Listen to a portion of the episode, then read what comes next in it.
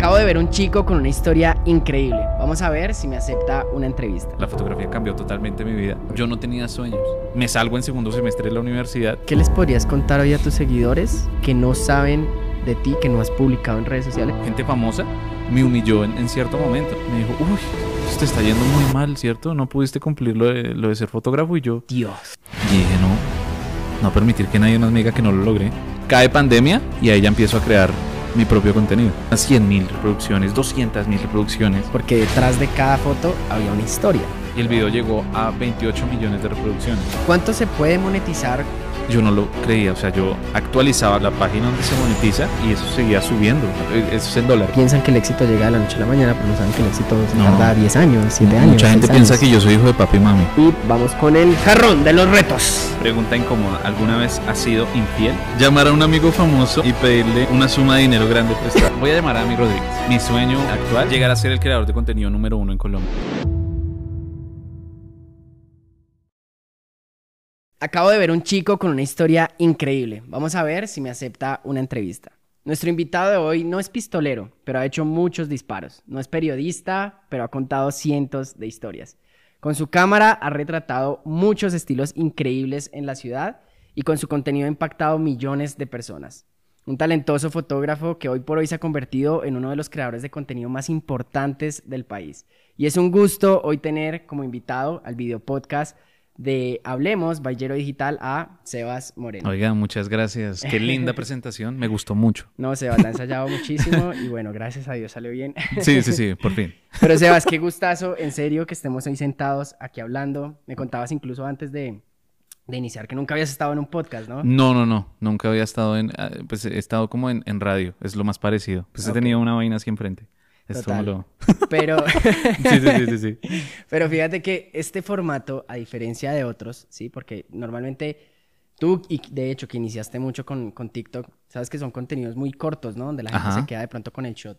Pero aquí es un espacio donde la gente puede conocer mucho más de ti, donde van a, a ver tu historia, donde van a conocer muchas cosas. Y en serio que de antemano, pues muchas gracias por aceptar la invitación. No, a ti, a ti por la invitación, ¿no? Una berraquera, gracias. Sebas, genial. Yo creo que me gustaría empezar por algo y es el tema de la fotografía. ¿Qué es para ti? ¿Qué significa la fotografía? ¿Qué significado tiene, en este caso, para ti la fotografía? Eh, uy, qué profundo, ¿no? Pero. Es medio filosófico. Sí, sí, pero- sí, sí. No, usted siempre con sus palabras tan técnicas.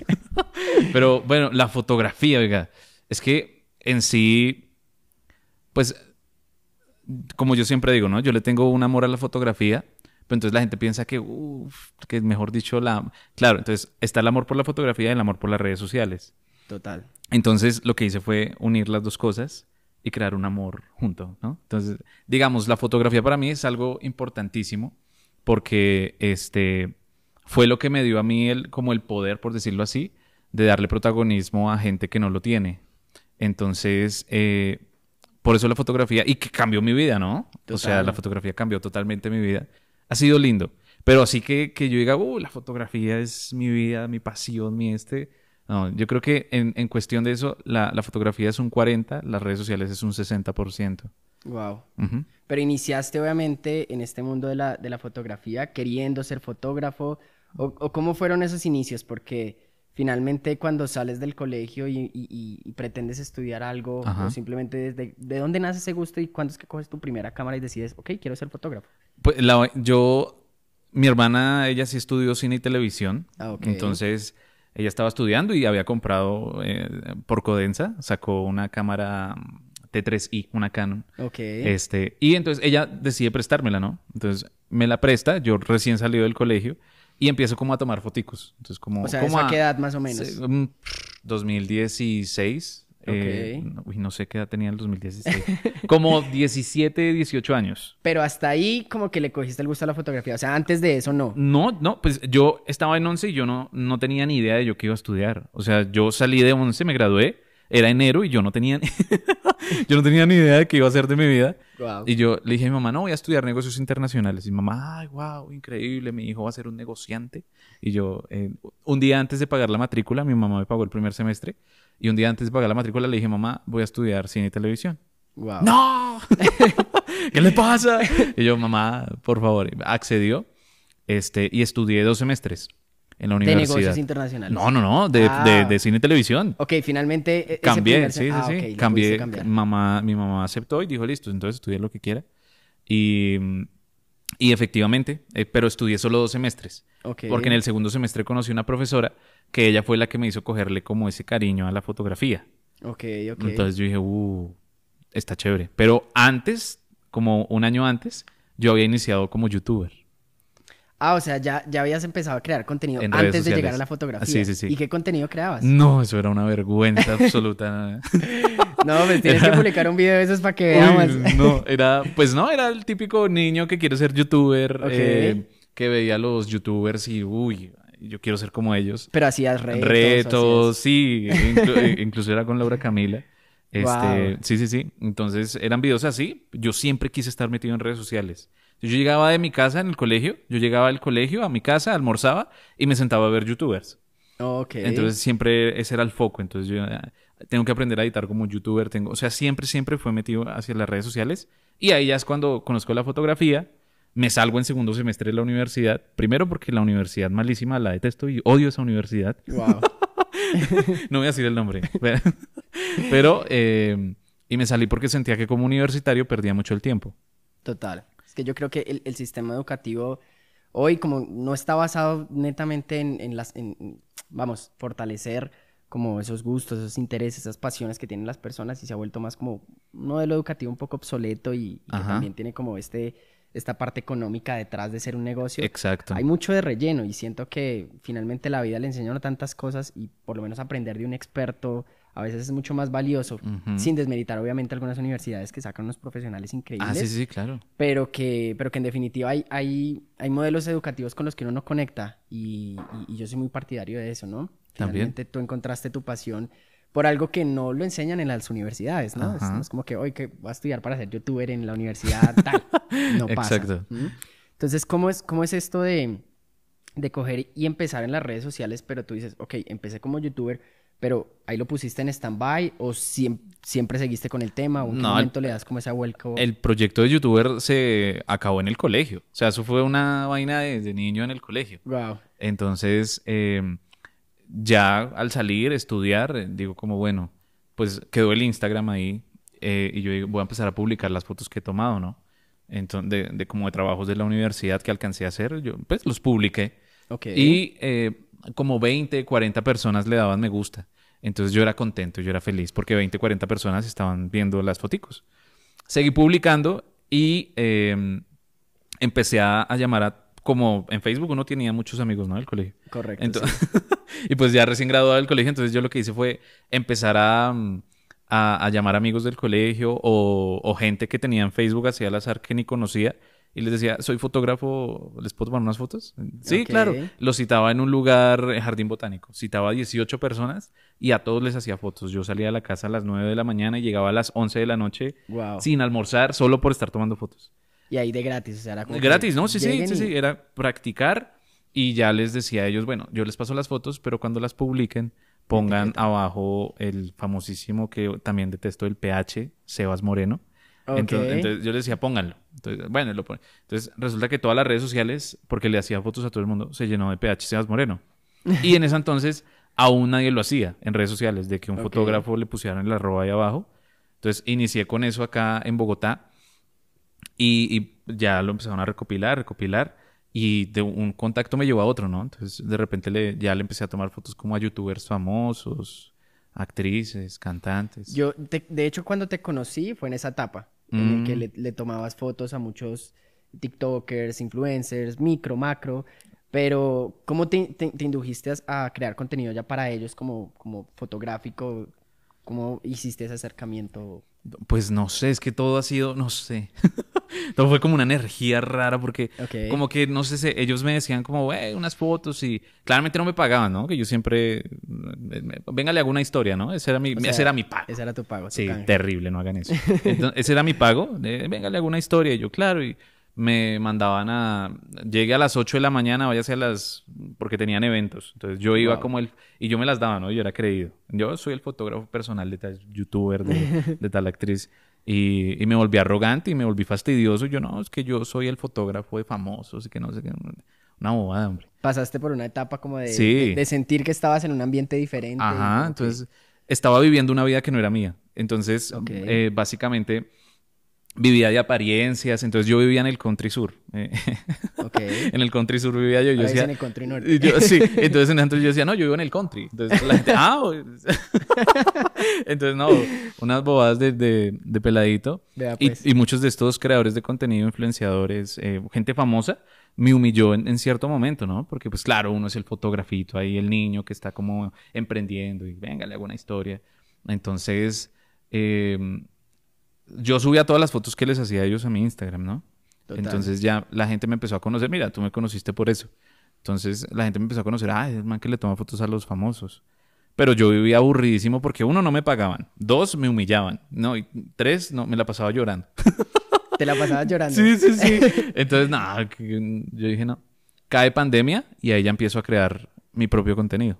Total. Esa, esa, esa etapa de pandemia fue crucial porque creo que de ahí sale esa nueva versión de Sebas Moreno. Y Sí. es porque en definitiva creo que todos necesitamos un momento de aflicción en nuestras vidas, de saber como que algo no, no está funcionando según lo esperado para rescatar de nosotros lo mejor. Es decir, uno nunca en una zona de confort va a, a- a sacar las ideas más brillantes. Siempre por lo general vienen desde un estado o muy eufórico de que las cosas están fluyendo bastante bien y quieres sacar más proyectos, o desde que literal tocaste fondo y ya no hay más que ir para arriba con nuevas Ajá. ideas y nuevas cosas. Entonces yo recuerdo esa etapa cuando empiezas a hacer fotos a desconocidos, pero cómo surge la idea y en qué momento es como que ese contenido empieza a funcionar, porque ya ahora no era Facebook, eh, Instagram quizá lo normal, pero vi que tu foco inicialmente fue TikTok. Claro, todo el mundo, este, diciembre, octubre del 2019, antes de Ujú. pandemia, muchos amigos me decían, ay, crece TikTok. Y yo, no, esa vaina es para niños bailando. Yo detestaba TikTok. Yo decía, no, eso es una inmadurez, eso es para gente, ay, no, eso es... No, yo soy una persona súper madura, ¿no? sí, porque hay gente así todavía, incluso. No, pero con esa risa nadie te puede creer que eres maduro. Yo no lo Entonces- creo. Entonces, yo, yo cogí, bueno, y les dije, bueno, voy a crear TikTok. Ok. Pero entonces les dije, voy a crear TikTok a base de contenido fotográfico. A mis amigos. Entonces, listo.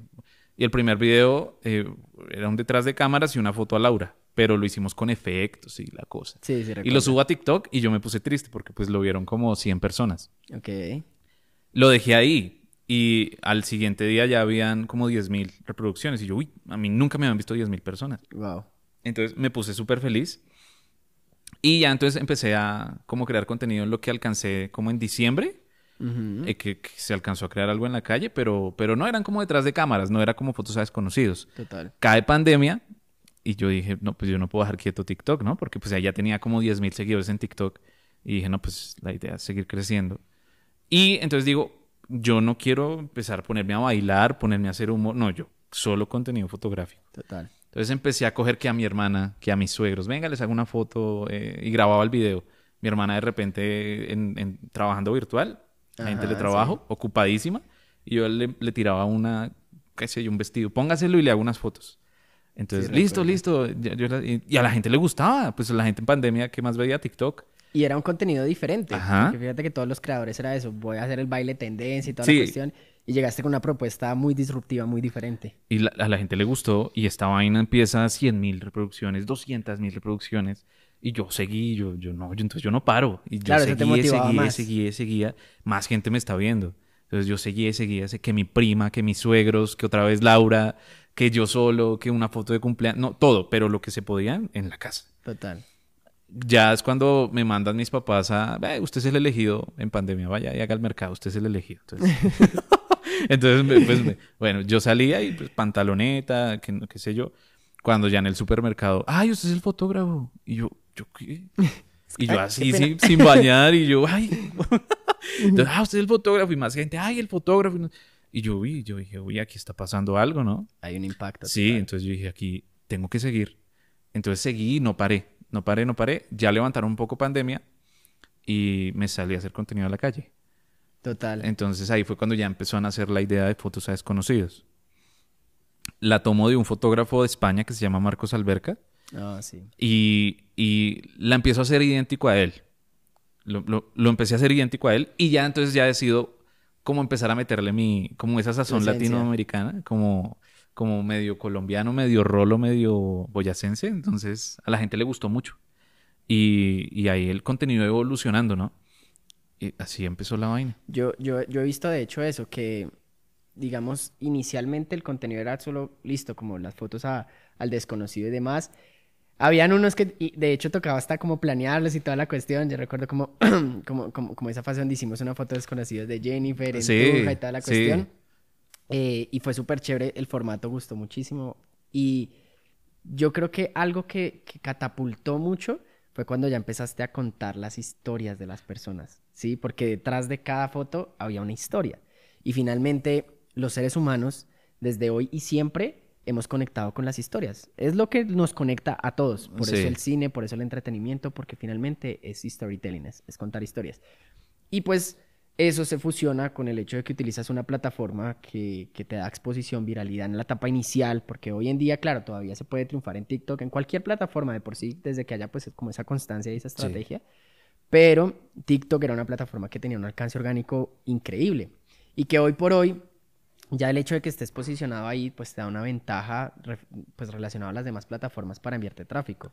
Yo hace poco veía eh, que TikTok ya incluso pasar de ser solo una plataforma, ellos no se reconocen como una eh, red social como tal, sino como una plataforma de entretenimiento. Ok. Y ahorita quieren competirle mucho a Google. Entonces, porque las personas buscan ya las cosas ahí. Entonces, es como, ¿cómo hacer un café? ¿Cómo hacer cualquier cosa? Se busca en TikTok. Porque es un video, ya no es como que vas a Google, un párrafo ahí, súper de un artículo, no.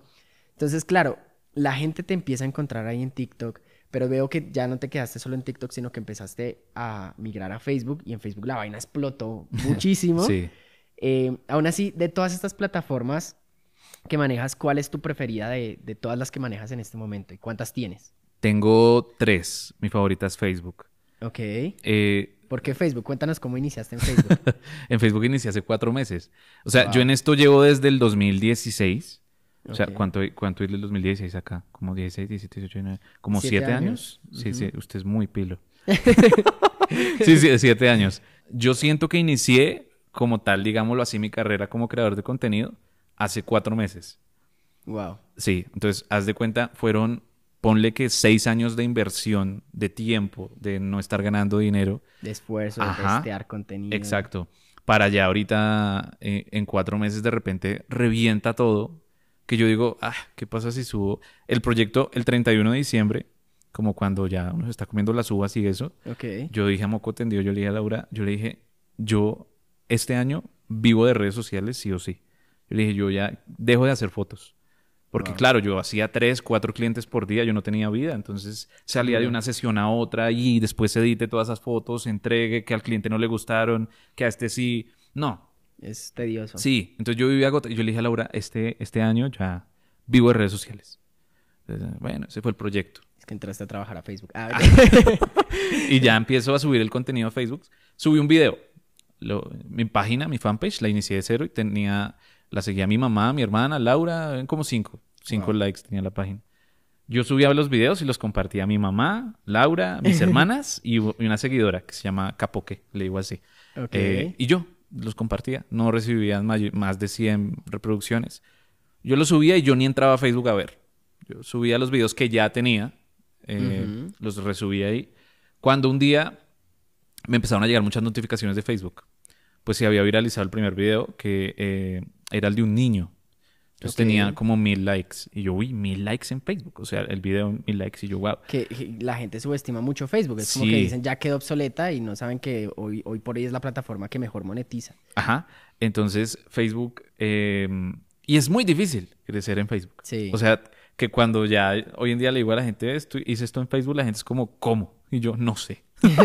Entonces yo empecé a subir mis videos y 10 mil likes, 20 mil likes, 30 mil likes. Y yo, yo no sabía qué estaba pasando. Wow. Entonces intento asesorarme con, como con los conocidos y todos me decían, no, yo no tengo ni idea de Facebook.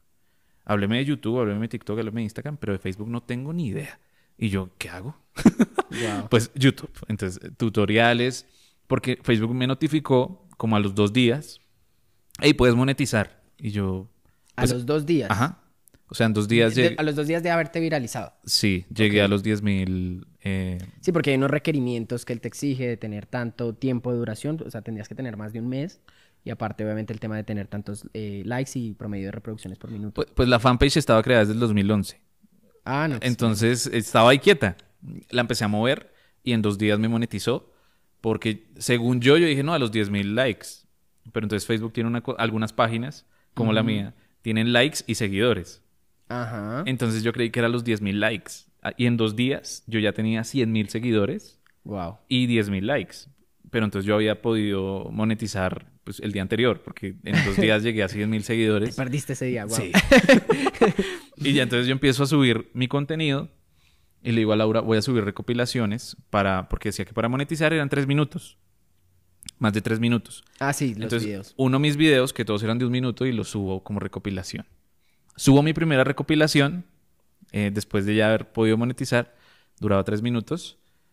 Yo no lo creía, o sea, yo actualizaba como la, la, la página donde se monetiza, Ujú. y yo actualizaba y eso seguía subiendo y seguía subiendo. Y yo decía, Wow.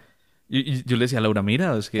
y ella decía, no, eso no es cierto. Y yo, eh, sí es cierto, eh, eso es en dólares. Es el Entonces propio le- Facebook que me está diciendo. Y yo le decía, es Facebook. Y entonces Laura decía, no, eso no es verdad. Y No yo es le ningún decía, anuncio de ser tu propio jefe, o sea. Entonces yo le decía, no puedo creerlo. Y entraba al video y de repente un millón de reproducciones, dos millones, tres millones. Y el Wow. video llegó a 28 millones de reproducciones. Qué locura. No, yo no sabía qué hacer. Y yo no podía creer. Yo decía, no, esto no es verdad. yo decía, no. Después Laura, entonces ya le dije a Laura, vamos a empezar a, a crear un contenido eh, de mejor calidad, con historias. Y pues como que la gente en serio le quede como una enseñanza al video, ¿no? Lo empezamos a hacer y la vaina reventó, pucha, increíblemente. Pues en tres meses llegamos a dos millones de, de De seguidores. Qué locura. Y me posicioné en el top 10 de creadores de contenido en Facebook. Que primero está Cosio.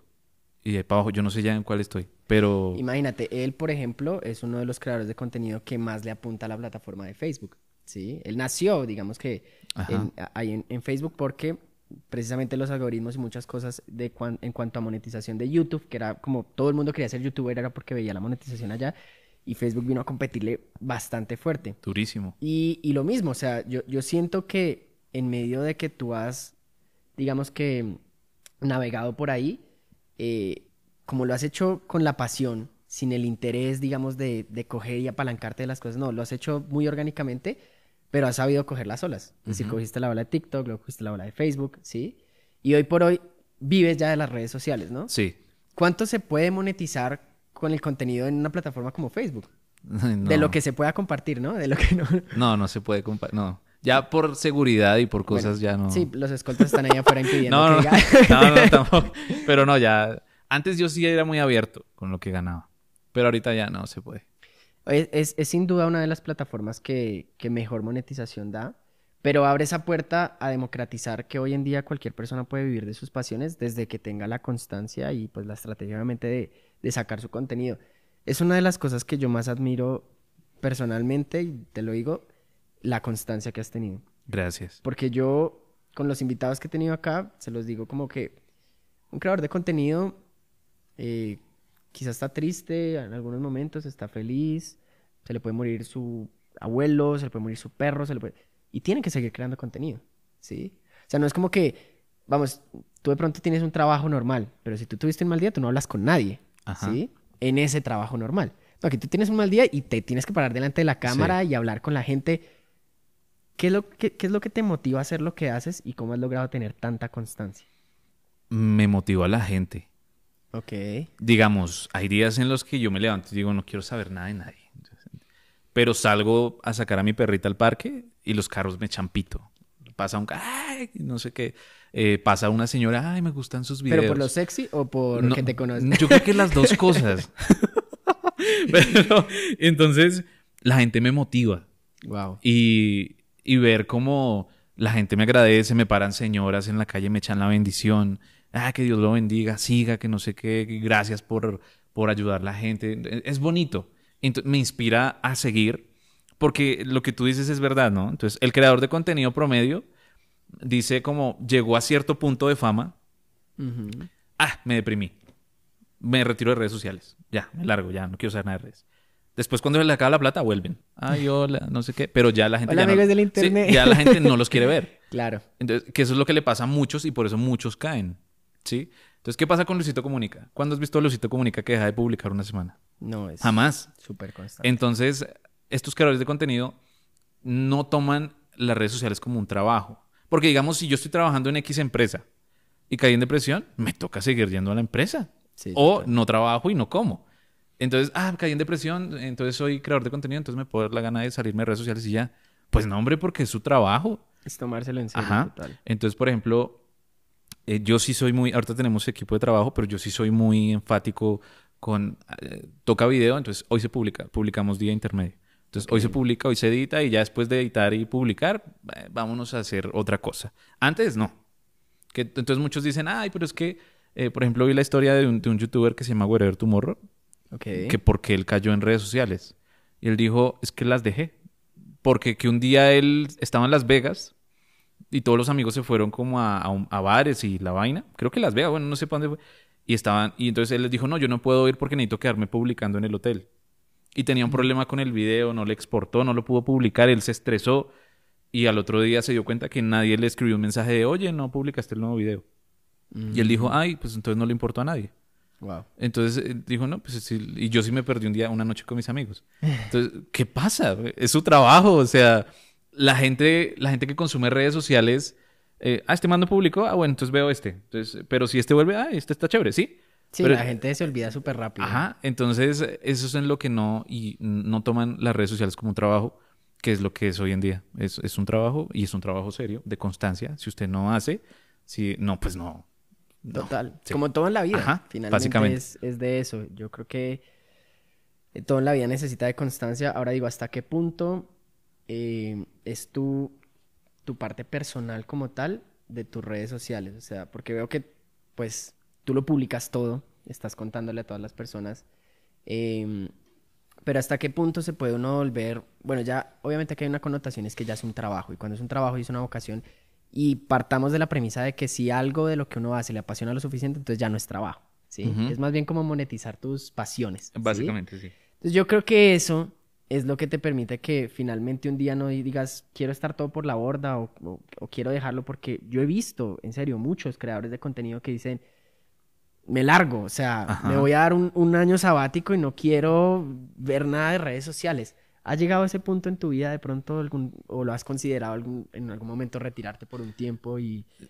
Sí, claro. No, pues antes de monetizar, antes pues, fueron seis años sin ganar un peso, publicando y nadie veía nada. Entonces, eh, no, muchas veces le, incluso toqué fondo en el 2018, eh, que fui a cubrir un evento de unos youtubers famosísimos en Medellín, Colombia Moda. Ok. Horrible, no, ese viaje, cuando cuento la historia, chillo todavía.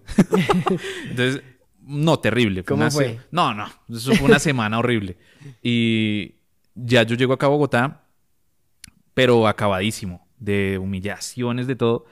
Le digo a mi mamá, no, me voy a comprar un carro y me pongo a hacer Uber. Yo en redes sociales no quiero saber nada. Yo le dije, no quiero saber nada de redes sociales. Wow. Esos son unos hijuetantas, esos youtubers son unos.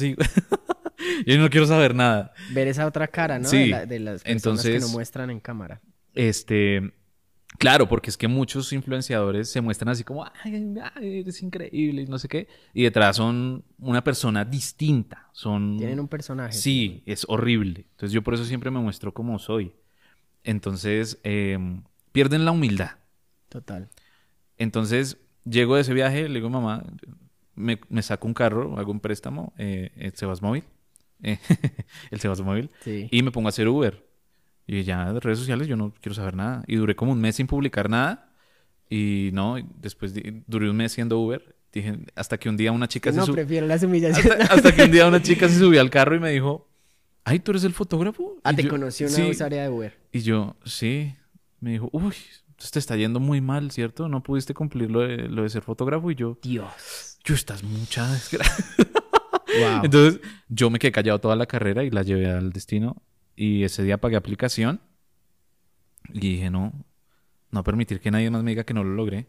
Y seguí. Pero entonces ya seguí y ya tenía carro. Entonces, Claro. Pero lo que fue un aparente comentario negativo, Ajá. finalmente no era más que la vida diciéndote, oye, no es Sí. por ahí, ¿sí? Exacto. No te desvíes. Imagínate. Y retomaste el rumbo. Y Sí. empezaste a publicar nuevamente. Esa es como la única que yo he dicho, me, me voy. Ok. Ya de resto, ahorita no.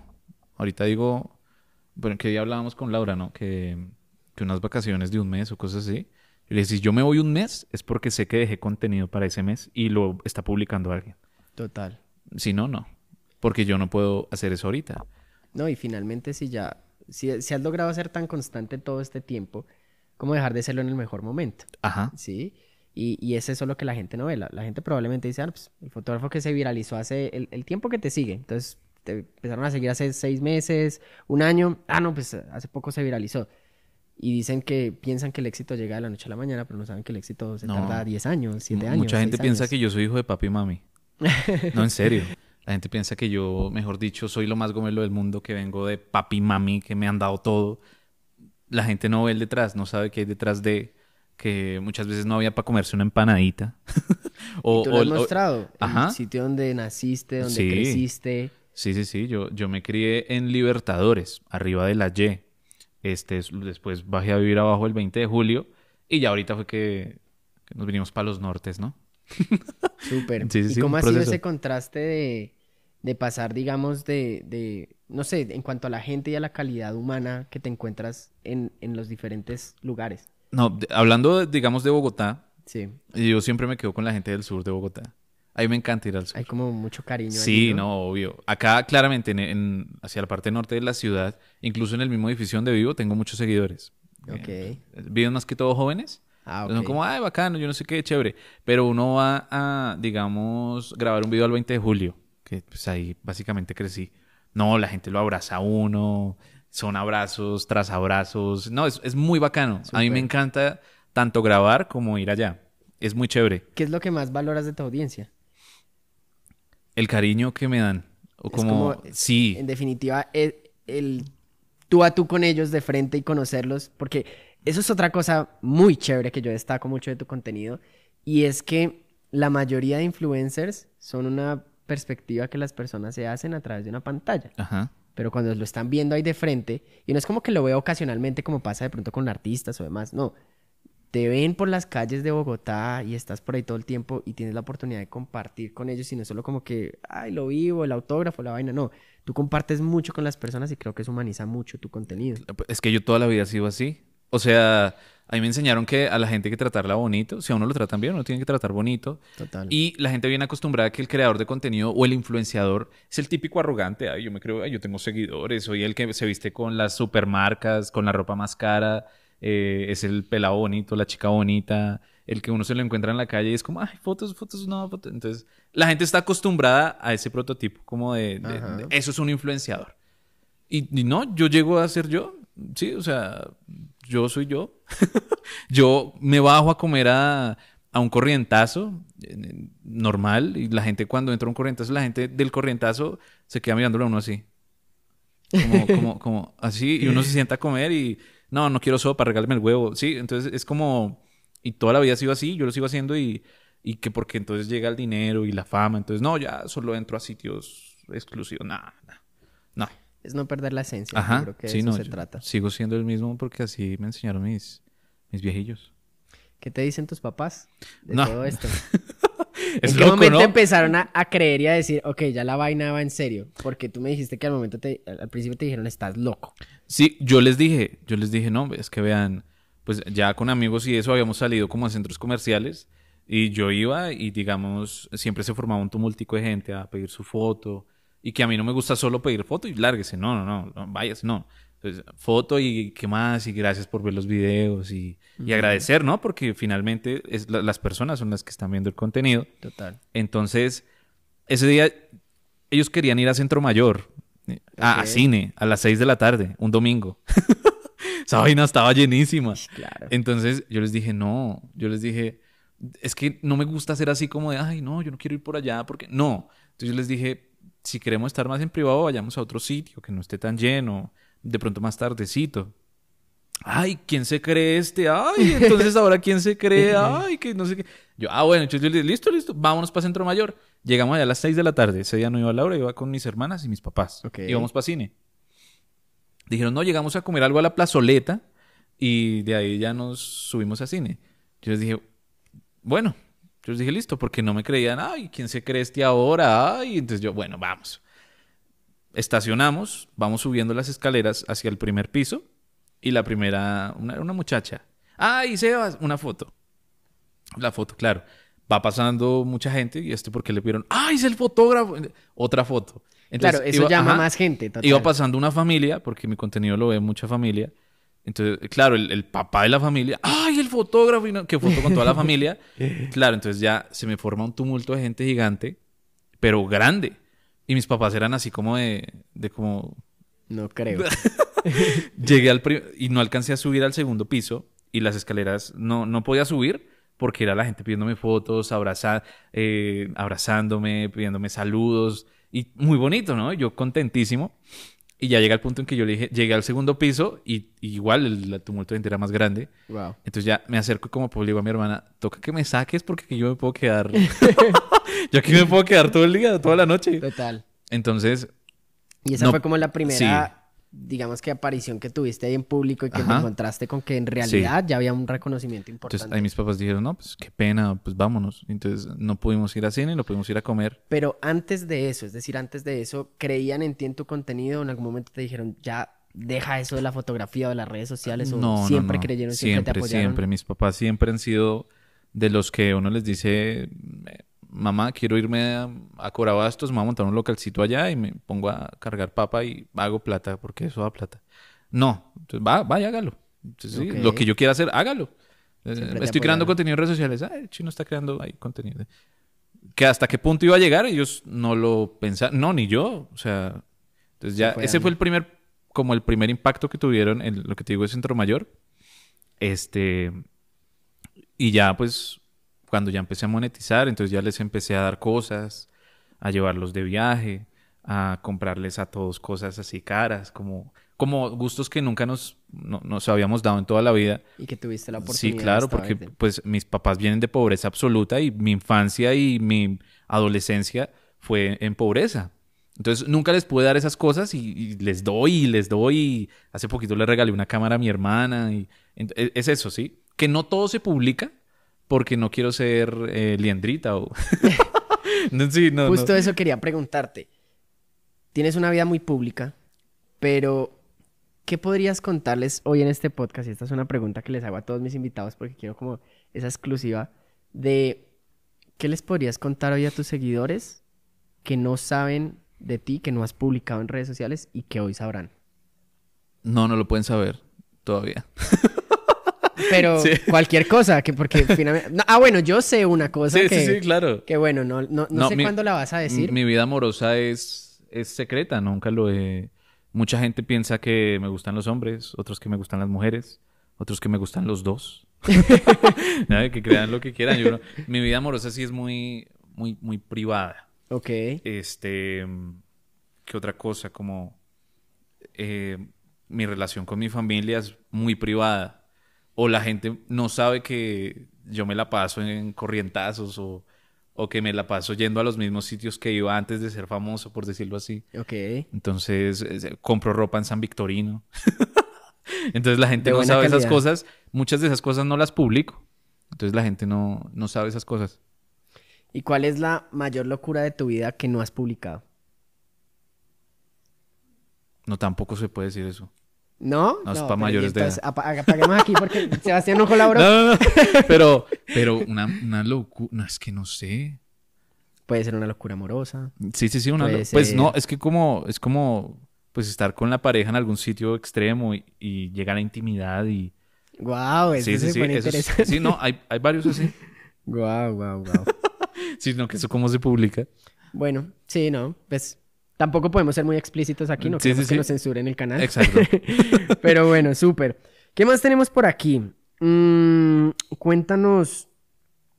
Ya sabemos que, bueno, todo, todo lo que ha significado para ti las redes sociales, pero en medio de todo el contenido que has empezado a crear y demás, eh, muchos y en su mayoría creo que tienen una muy buena aceptación, pero ¿has publicado algo que haya jugado en contra tuyo o que te hayas arrepentido de publicar o que haya traído resultados negativos?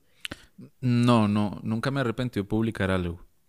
Sí, es que la gente en redes es muy tocada. Entonces Sí. uno no sabe, yo siempre digo, acabo de ver un chico con mucho estilo, acabo de ver un, un chico afro, eh, acabo de ver, eh, y, y describo a la persona, ¿no? Entonces, eh, un- una vez dije, o bueno, siempre que digo, acabo de ver un chico afro con un estilo increíble, es como, ay, ¿por qué no le dijo negro? Entonces digo, bueno, porque lo correcto es decir una persona negra. Entonces, entonces, acabo de ver un, un negro con un estilo increíble.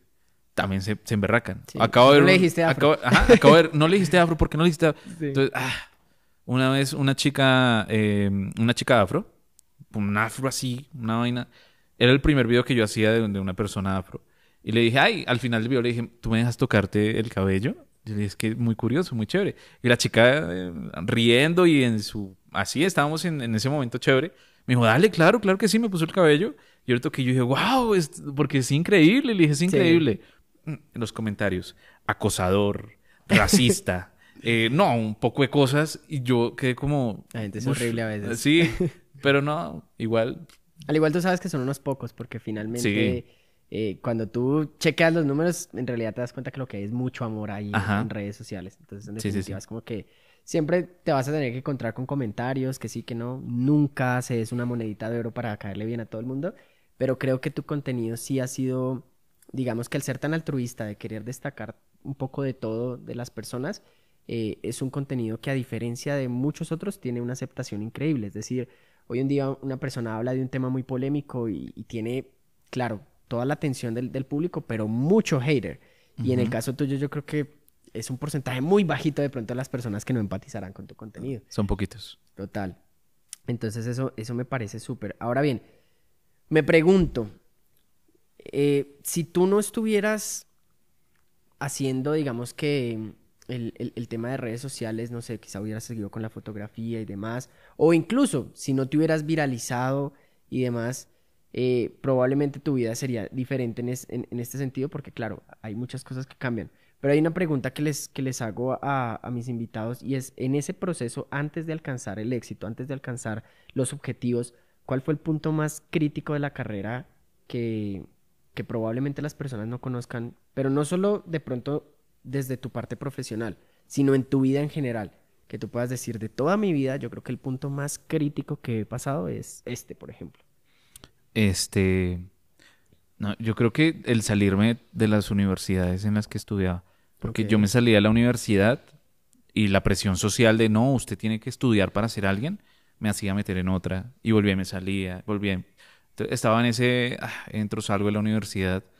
Este. mm, También otro punto, pues lo que te cuento, ¿no? De ser Uber. Es que siento que ese fue el punto más crítico, ser Uber, porque es un trabajo de mucho respeto. Es un trabajo que si usted se quiere hacer 250 mil pesos en un día, eh, tiene que orinar en botellas. Yo orinaba en botellas. Wow. Entonces, sí, sí, sí, hay una historia chistosa con eso. Eso tampoco está publicado. Pero podemos aquí Sí, está el sí. espacio para Como yo, decirlo. yo hacía chichi en botellas, entonces, pues yo dejaba, y era de noche, yo trabajaba en la noche, entonces Y ponías T. ahí a ellos como aromáticas a los yo- y claro, yo tenía, era una botella y yo la puse como a este lado del carro y se subió un combo de esos de, salían de rumba de, de la- de plena zona T Ok. Y me dijeron, ah, vamos sobre cupo, nos puede llevar y yo, ay, montense todos. Y iban atrás unos sobre otros y ahí todos tomados. Wow. Y yo, pues normal, y yo era consciente que había una botella de, de chichi. Yo dije, igual no huele, todo bien, vienen tomados, no se van a dar cuenta. Es de noche, oscuro. Wow. Cuando ya se bajan, pues la botella ya no estaba. Se llevaron la botella. Yo creo que Dios. dijeron, ay, nos vamos a robar al del Uber. Y se llevaron la botella de chichi. No sé si se la tomarían, no sé qué pasó. Bueno, si tú estás viendo este podcast, te tomaste una botella de chichi, no era whisky, ¿ok? Entonces, pues se la tomaron. O no sé qué pasó, pero se la llevaron. Wow. Y eso es como. Bueno, puede ser dentro de todas las, las modalidades de hurto, creo que esa es la más sí, chévere sí, que sí. pudo haber sucedido. Eso fue divertido. Yo me podía reír en ese carro. Pues bueno, pues. No, pues claro, imagínate. Yo creo que esta, esta, esta parte es, pues, es, es- es muy interesante de ver, de ver todas esas, esas, esas facetas. Eh, de hecho, el tema de Uber es, es, es complejo. Nosotros eh, hace poco con Jennifer tomamos un Uber y el señor precisamente nos contaba eso que tú estás diciendo. Hay jornadas Ah. larguísimas en donde yo me he hecho premios, pero para llegar a los premios es que Mm. literal y páseme los semáforos y corre todo y hasta qué punto se vuelve una, se vuelve una cuestión súper compleja, pero ahí está el tema. Eh, este señor, a pesar de que lo hacía, em, mejor dicho, a pesar de que trabajaba en, en esto y se esforzaba muchísimo, lo hacía porque quería, porque él decía, yo tengo mi pensión y finalmente yo puedo eh, e- e- elegir si estar acá o no, pero a mí me gusta, me gusta manejar, me Mm. gusta hablar con las personas, me gusta. Entonces, finalmente encontró su pasión. Yo creo que el éxito no solo se alcanza con la fama o el dinero. El éxito se alcanza haciendo lo que te gusta, que no sea trabajo y que puedas vivir de tus pasiones. Creo que esa puede ser una idea. En el caso tuyo, en definitiva, viste, no es por ese lado, no quiero seguir haciendo chichi en botellas, quiero empezar a crear contenido Sí. y, y empiezas a crear contenido. Ahora, cosa de la que más te sientas orgullosa, y ahora sí después de alcanzar muchos logros, de todo lo que ha venido bonito en tu vida en, en este tiempo, ¿de qué es lo que más te sientes orgulloso? ¿De qué? Uy, qué profundo. No sé. no sé de... Pues Ah, bueno, de ya. estar aquí en el podcast de. Digital. Sí, Ah, claro, ok. claro. Pero, pero de poder tener la oportunidad de, de darle dinero a la gente en la calle. O sea, cambiarle el día a la persona eh, es chévere diciéndole, tienes un estilo increíble. La gente, o sea, la persona todo el día se va a ir sintiéndose, "Ah, soy hermoso. Total. Entonces, allá decirle a, a un señor, a un barrendero, oiga, venga, tome, tome esta plata, ¿sí? Es Aparte de increíble. que se le cambia el día con la fotografía y la experiencia, se le está dando un dinero, se le dicen unas palabras bonitas y tener ese, ese como, ah, como ese poder, no, sino como tener esa accesibilidad económica de poder decir, vamos a sacar esto para dárselo a tal persona y, y poder hacer eso que siempre, digamos, en, en algún punto de mi vida soñaba eh, y sueño también. Sueño con dar muchas cosas más, mu- mucho dinero más, muchas cosas más a, a gente que lo esté necesitando. Entonces, eso es lindo. Y eso de es eso me siento orgulloso.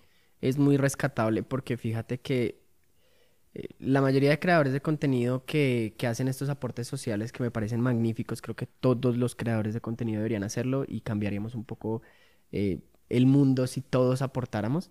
Pero eh, en definitiva los creadores de contenido, pues por la viralidad que tienen, por la exposición, pues es, es- es, digamos que la forma de ayudar en la que, en la que pueden aportar un granito, no solo desde el- lo que dan como tal, sino desde la conciencia que generan en las demás personas. De que se puede hacer. Pero hay una percepción aquí y es que solo se tiene que ayudar a la persona que tú ves en el piso, que ves de pronto pidiendo, que no sé qué.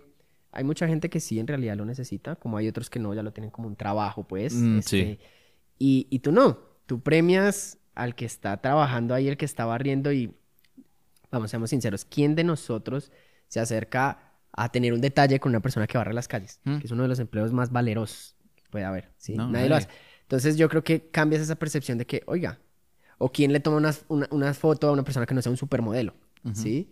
Entonces eso es lo que muchos de los fotógrafos hoy en día quieren llenar su feed de las celebridades, de las mejores personas Sí. con esto, y no, y tú te fuiste por otro lado. Y esa es la originalidad y lo haces desde un deseo intrínseco de ayudar a las personas, de destacar esas bellezas que la belleza no es más que una percepción abstracta de lo que el, ser humano se ha hecho unos ideales típicos, pero es muy destacable eso. A mí una vez me preguntaron, ¿cuál es la... ah, Estábamos hablando, creo que era otro fotógrafo.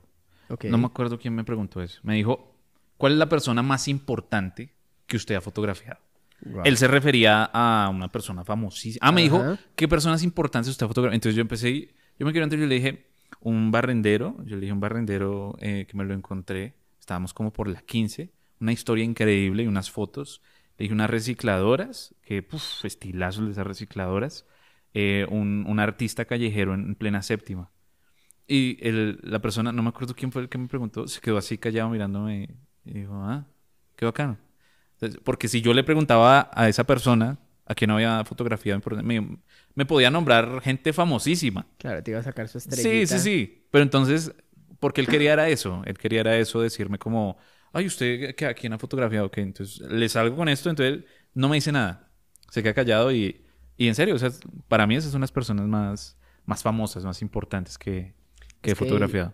Definamos qué es la importancia, o sea, Ajá. finalmente cada persona en esta sociedad juega un rol importante, ¿sí? Menos el que le hace daño a otros, ¿sí? Pero todos tenemos un rol importante en la sociedad para que como humanidad funcionemos.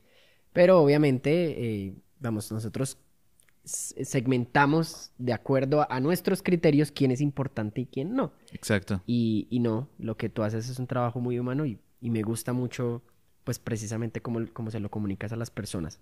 Gracias. Ahora bien, ¿qué quieres, ¿qué quieres que la gente se lleve de tu contenido? Porque finalmente ah, le has mostrado mucho a las personas o has mostrado la otra cara detrás de una fotografía, la historia que hay, pero de tu contenido, ¿qué quieres que las personas se lleven?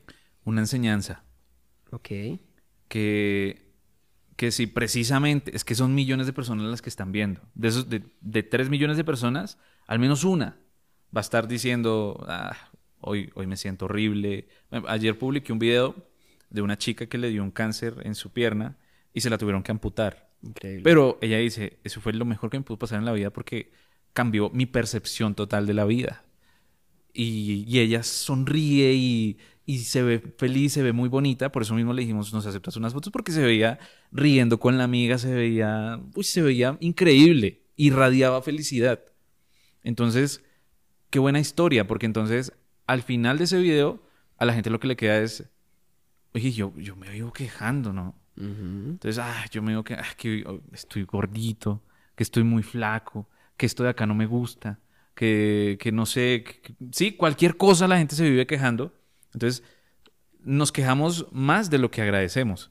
Entonces, en muchos de los videos deja esa reflexión de, de hay que agradecer eh, por lo que tenemos hoy en día, eh, hay que ayudar al que, al que lo necesita. Este, se dejan muchas enseñanzas. Intentamos eso para cambiarle el día tanto a la persona que, que está saliendo en el video como a la persona que lo está viendo.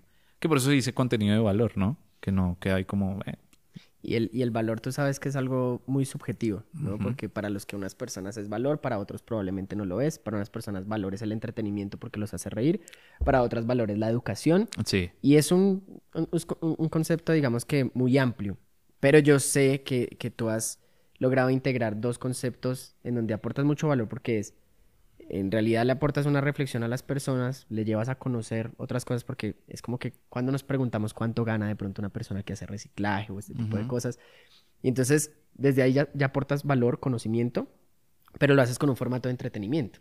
Sí. Entonces, finalmente no es ese contenido. A ver, si yo me voy a ver un, un documental de Canal Capital sobre eso, pues probablemente no me llame mucho la atención, ¿no? Le ponen música triste de fondo Ajá. y la música más deprimente de la vida Pero para que se vea así el video. ¿Y por qué tiene que ser deprimente, no? Ajá. Entonces, cuando tú lo comunicas de esta forma, es muy interesante. Entonces, yo creo que, en definitiva, ya hemos identificado cuáles son los factores bien diferenciales de tu contenido y por qué es que funciona tanto, por esa empatía que genera con las personas.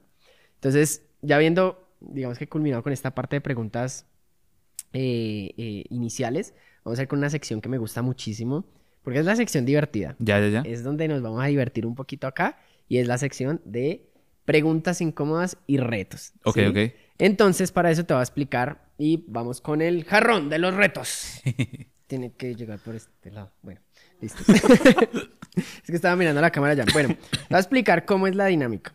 Resulta que los papeles rosados tienen preguntas incómodas. Y los, am, y los del otro color, que esto es como fosforescente. bueno, Amarillo. Ajá, o verde, depende, si hay daltónicos. Bueno, el caso es que eh, vamos a, a- a- a coger un papelito, tú tienes la oportunidad de verlo, de chequearlo. Si sientes que no lo quieres hacer o no lo quieres responder, puedes cambiar por otro más. Pero entonces ese sí ya tienes que responderlo. Eh, y el reto va después, ¿sí? O sea, tienes que coger uno de uno, ¿listo? Hay algunos muy tranquis, muy O fresh. sea, sí o sí tengo que coger un reto. Sí, un reto y una pregunta en común. Ah, bueno, está bien. Voy a coger primero Jennifer, este, ¿sí? que es la productora, ella es la que pone eso. A veces se pone un poco candente. ¿En serio? bueno, ¿Puedo vamos a coger- ver. ¿Lo cojo los dos de una vez? Eh, bueno, Ya. El primer invitado que es ambicioso y coge los dos de una vez. Ve- Listo, los dos. Veamos. Eh, entonces, el rosado es las preguntas, ¿cierto? Correcto. Es que aquí asustan. Ah. Dice, pregunta incómoda. ¿Alguna vez has sido infiel? Turururum. Turururum. No sé. ¿Sí? No. Él mira, eh, eh, él mira a la pareja. ¿Será que sí? ¿No? Es que eso fue como... No. Donde yo no, le llegué a no. preguntar eso a Jennifer. No, entonces no, porque es que hubo ahí como una cosa, pero eso no fue infiel, porque fue más de palabra. No haga. entonces no. Dejémoslo en un no. Es que para mí no significó nada. yo no sentí nada. Fue palabra, pero eso fue como lo único. Fue como en el 2010. Ah, bueno, yo con mi pareja llevo desde el 2014 Wow. hasta hoy. Entonces, eso pasó en el 2017. Wow. Pero no, porque es que eso no fue, fue, fue, fue un chat. Ok, es que No, Jeroja, nah. a veces son terribles, a veces se ponen por, que por un corazoncito, que por cualquier cosa. Sí, no, Ah, no. mentira. Pero tenía, o sea, tenía razón. O sea, tenía toda la razón del mundo de emberracarse por eso. Pero fue un chat. Pero fue como un desliz y ya nomás. Sí, o fue sea. como algo que yo le expliqué el porqué y dijo, eh, bueno, ya. Ok, listo. Sí. Bueno, vamos entonces Sí ahora son con- incómodas, Jennifer. ahora, Listo, ahora vamos ahora con el reto. Está bien. Listo. Entonces, de- podemos definir después de esto que Sebastián fue medio infiel. ¡Que no! O sea, que sí, pero que no. O sea, sí. No. Bueno, está bien. No, no voy a hacer esto. Llamar a un amigo famoso y pedirle una suma de dinero grande prestado. No tiene que ser grande, pero dinero prestado. ¿Un amigo famoso? Sí, pues como para que la gente lo referencia a quién llamaste, porque pues, si llamas a un amigo pero la gente no lo conoce, es como no sabe qué reacción va a tener. Yo no tengo amigos famosos. Espera, voy a pensar en alguien. Ay, Jesucristo. Pero, A ver. Pero saco mi celular. Virgen Santísima. Ay, esa Jennifer. Eh, no, está chévere. Vamos a ver. Eh, no sé, amor, ¿me puedes ayudar pensando a quién? Diles que...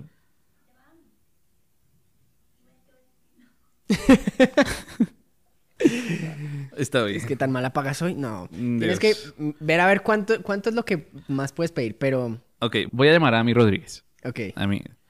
¿Sí saben quién es Ami Rodríguez? Sí, lo referencia. Sí, claro que sí. Es famosísimo. ¡Qué vergüenza! ¡Qué ¿Qué le vas vergüenza! a decir? No, es que voy a comprar unos equipos. No. Yo no sé. Tú igual, no, me- ingéniatelas. igual no, no que- Bueno. Espero que no esté ocupado. Vamos a ver. Todo silencio en el set. Pega- pégalo ahí bien al micrófono. Es que esto las redes sociales no da tanto. Hello, amigo Sebas Morena. Uh, oh, uh, oh. Tan bonito. Hola, amiguito, ¿cómo estás? Bien, ¿y tú? Bien, amiguito. eh, por aquí pensándote. Vi todo lo del calentador. Ah, eso es otro tema, sí, claro. Ll- Llamaba para, para eh, con- o sea, hacerte una pregunta directa. Este, bueno, no es una pregunta, es como un favor.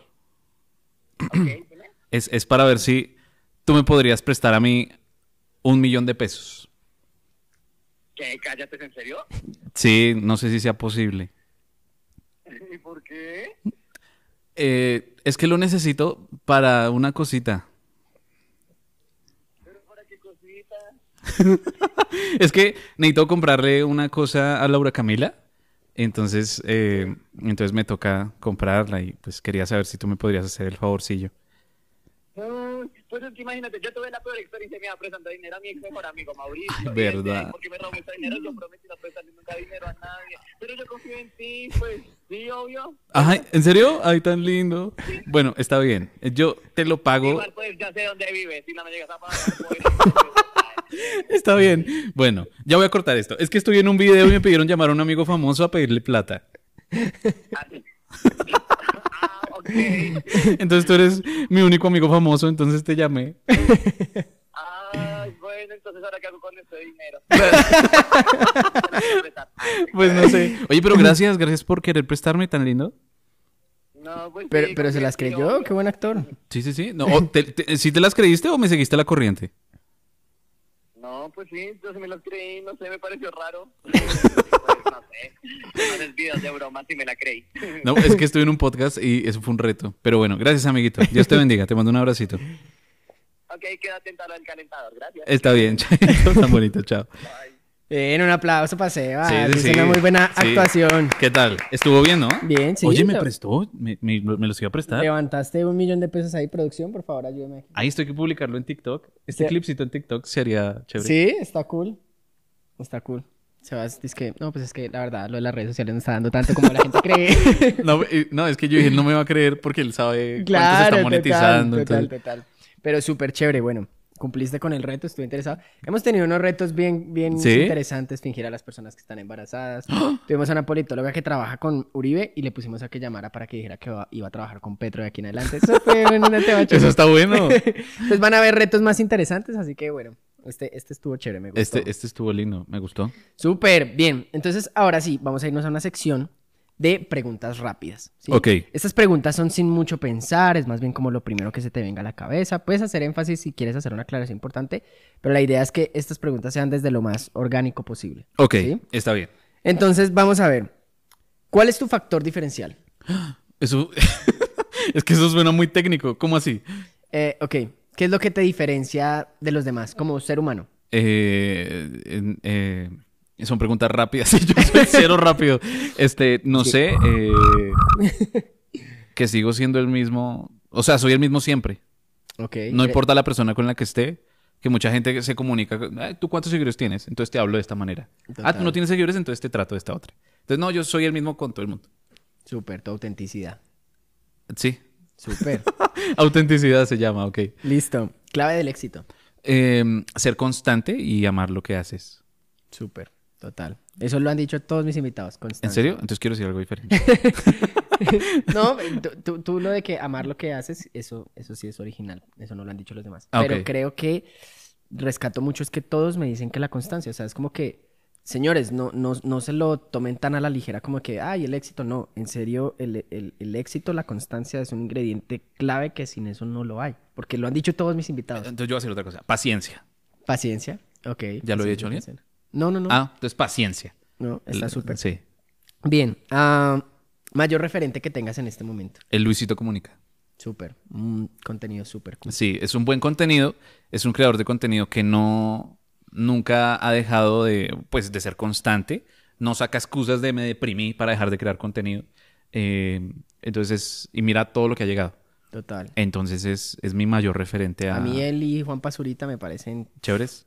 Una locura. Sí, para mí solo Luisito Comunica. Bien. ok. Juanpa, si estás viendo esto. ah. Nada, Listo. Eh, bien. mejor consejo a la hora de crear contenido. eh, no hacer algo por hacerlo o, co- o copiar el contenido de alguien, ¿no? Entonces, digamos que yo digo, acabo de ver una chica con un estilo increíble, entonces ya sale otro diciendo, acabo de ver un chico con un estilo genial. Le cambia solo la última. Entonces, es hacer algo, si lo van a tener a uno como referente o, a una persona como referente, es, es que sea eso el referente, más no, pues la copia. Entonces, es, es eso, ser eh, auténtico, si es la palabra, tener un contenido diferente, original, eh, que si ya hay algo, o sea, digamos, hay mucha gente, qué sé yo, bailando, pues llegue con un contenido de baile, pero de otra manera, Total. algo que no esté. Y le juro que puede que sea el mismo contenido que tiene todo el mundo, pero si esa persona le mete algo diferente, explota y se vuelve increíble. Entonces es eso, es, es tener ese pequeño factor diferencial en el contenido. Y es que creo que hay, hay un término en marketing que se llama curar contenido, que es muy diferente a copiar contenido. Entonces, copiar contenido es literal. Yo lo cojo igual, lo replico, lo copio, lo pego y lo saco idéntico, nada más con mi rostro y ya. Y curar contenido es sacar las ideas que están funcionando en este momento, las que son tendencias, y decir cómo puedo agarrar esta tendencia, cómo puedo replicar esto, pero ponerle mi factor diferencial y hacerlo aún mejor que el referente que estoy viendo. Exacto. Y eso fue lo que hiciste con este fotógrafo alberca. O sea, finalmente tú le agregaste tu esencia, que era contar las historias detrás de las personas y que no se quedara solo en una foto. Sí. Y ahí está una, una prueba clave de lo que haces. Bien, mm, ¿qué recomendación nos puedes hacer de una película, de un libro, de alguna recomendación que quieras hacernos de algo que tú sientas que te ha, te ha ayudado mucho? Pues? Es que yo no soy tan intelectual. Diego. Una película yo le podría decir que no sé, La Máscara es muy buena, lo hace reír a uno. Ok. Pero qué sé yo, que una... O sea, yo nunca fui y nunca he sido de las personas de, mírate esta película que trata sobre la fotografía en el siglo XXIV. Bueno, ¿sí? No, nunca. Incluso nunca fui amigo de, de- de estos universitarios ah, que son así, que son muchos son así, eh, que van a sacar un cortometraje y son, no, el cortometraje por el arte, de la ciencia, de no sé qué, y el Sí. arte. No, hay que hacer algo comercial. Usted no va a vivir de, de- de ponerse a hacer algo que nadie va a ver. Entonces, el arte es importante, pero tiene que ser comercial. Entonces, eh, bueno, me salí del tema. Pero entonces no, no he sido, nunca he sido como muy, incluso no entiendo muchas palabras eh, como muy técnicas. Ok. Entonces, no, entonces no. Pero que yo te diga que un libro o algo así, no. Yo no he leído libros. No soy tan, nunca he sido Sí. bueno estudiando. Es que, fíjate, la, la gente también se hace la idea de que hay que, pues, pucha, matarse leyendo libros y matarse Ajá. haciendo las cosas para tener éxito. Tampoco es así. Ah, no. no. Finalmente, si una persona coge un libro es porque le gusta, no porque, ay, es que tengo que leer, ¿no? Pues, finalmente es consumir contenido que te aporte. Y, y la pasión, finalmente, lo que hablábamos. Ahora bien, mm, ¿qué tenemos acá? Listo. Cosas que no pueden faltar en tu rutina. En mi rutina, cosa que no puede faltar, eh, grabar historias para Instagram. Eh, Todos los días. sí todos los sí días, grabas sí. historias. Todos los días subo 20 historias en Instagram.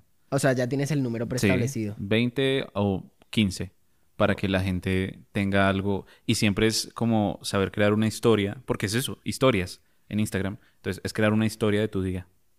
¿Y cómo haces ese proceso creativo? Es decir, eh, a ver, yo, yo hace poco lo dije, yo no soy creador de contenido, yo publico cosas. Ahorita es que quiero empezar a aportarle valor a la gente por medio de un contenido mejor, ¿sí? O sea, tomármelo más en serio. Pero, digamos, en- eh, a mí sí me gusta muchas veces publicar lo que yo hago en mi día y esto. Pero hay veces en que yo digo, no, puta, pues ¿qué publico? O sea, yo estoy acá en la casa trabajando en un computador, ¿qué coños voy a publicar? ¿Sí? ¿Cómo haces tú en esos momentos? Si, si no estás en la calle, si no estás... ¿Cómo haces ese proceso creativo para lanzar tus historias y que En- sean entretenidas? Las historias en Instagram, yo no sabía hacer historias. Hasta que un amigo un día que se llama Tiago, yo le dije, ven, ¿cómo, cómo se hacen historias? Porque yo subía la típica historia hablando así como... como, hola, ¿cómo estás? Hola, es mi primera vez hablando. Entonces, eh, él me decía, no, cualquier cosa es una historia. Graba el piso, eso es una historia. Eh, muestra tu cara, no sé, haciendo alguna mueca, es una historia. Yo empecé así, después quise empezar a hablar, después dejé de hablar como otros hablaban, porque yo era una copia de todo el mundo. Entonces ya quise ser yo y empecé a hablar como yo, empecé a reírme, empecé a, Esa risa contar característica. Ajá, empecé a contar lo que hago y a la gente le gusta. Entonces, la, cada vez más gente veía las historias, más gente y más gente y más gente. Y si más gente las está viendo es porque están gustando. Entonces, yo seguí un tip de hace mucho tiempo que Luisito Comunica lo dio hace poquito en un podcast. En el de... sí, Ajá, sí, sí, pero de Juan yo, yo lo había notado hace muchísimo tiempo. Eh, ponle que hace unos dos años, en pandemia más o menos, yo noté que él grababa su cara y luego, después la siguiente historia era grabando lo que estaba haciendo, después otra hablando. Entonces, no todas las historias era tu cara, porque hay gente que salta la historia, Ajá. entonces tu cara, tu cara, ay, qué fastidio. Entonces, ay, ¿viste qué hace con un perro? O qué hace con, en un estudio. Entonces, Total. la gente se queda. Y yo lo había notado de él hace mucho tiempo, y yo dije, voy a implementarlo en lo mío. Y lo implementé como, como en pandemia, y no, eso fue una berraquera. Y Claro. la gente entonces ya se queda. Y hace poquito vi que él soltó ese tip en un podcast y yo dije, ah, el de Juan Lombana. Sí. Yo, yo lo vi, yo dije, claro, tiene toda la estrategia porque finalmente en plataformas digitales la gente está es- a las carreras. Ajá. Y son shots corticos de 15 segundos donde les muestras diferentes cosas. me y sentí bien súper. porque pues yo dije, uy, lo había analizado hace tiempo yo. Entonces, Claro. está- Entonces sí eres intelectual, entonces no digas que Sí, no. ah, porque- sí, sí, sí. Pero bueno, Sebas, y e- esta, esta parte me, genera una curiosidad.